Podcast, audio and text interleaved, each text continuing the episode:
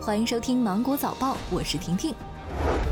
近日，文旅部发布关于做好2020年国庆节、中秋节文化和旅游假日市场工作的通知。通知指出，督导 A 级旅游景区按照限量预约错峰要求，完善门票预约管理制度，引导 A 级旅游景区、星级饭店等加强自律，推出小份菜，推广分餐制，使用公勺公筷，引导游客按需取餐、文明就餐，拒绝野费、剩菜打包，落实光盘行动。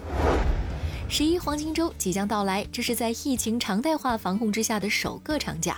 目前，全国已经有超过五百家景区实行不同的门票免费和折扣政策，其中湖北全省近四百家 A 级景区免门票，甘肃甘南州内全部景区免费开放。人社部发布《网络招聘服务管理规定》征求意见稿，公开征求意见。根据征求意见稿。网络招聘服务机构不得向劳动者收取押金，不得以欺诈、暴力、胁迫或者是其他不正当手段谋取不正当利益。违反规定向劳动者收取押金的，由人力资源社会保障行政部门责令限期退还劳动者，并以每人五百元以上两千元以下的标准处以罚款。北京大兴机场首座跨省异地城市航站楼——固安城市航站楼正式启用。航站楼位于北京和河北交界的固安高新区固安科创中心。现在，河北固安及周边旅客可以从固安城市航站楼出发，办理值机托运之后呢，乘坐专用巴士，四十分钟左右直达大兴机场。据介绍，大兴机场将会在京津冀范围内部署多个城市航站楼，便利旅客出行。郑州一餐馆设爱心洗手台。十六号，河南郑州农业南路一餐馆门前，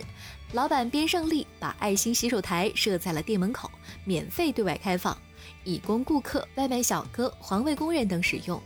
边老板表示，该位置呢以前是摊位，对外出租租金不菲。他们搬到此处之后呢，为了给民众提供方便，设置了爱心洗手台。相比起租金，他认为回馈社会价值更高。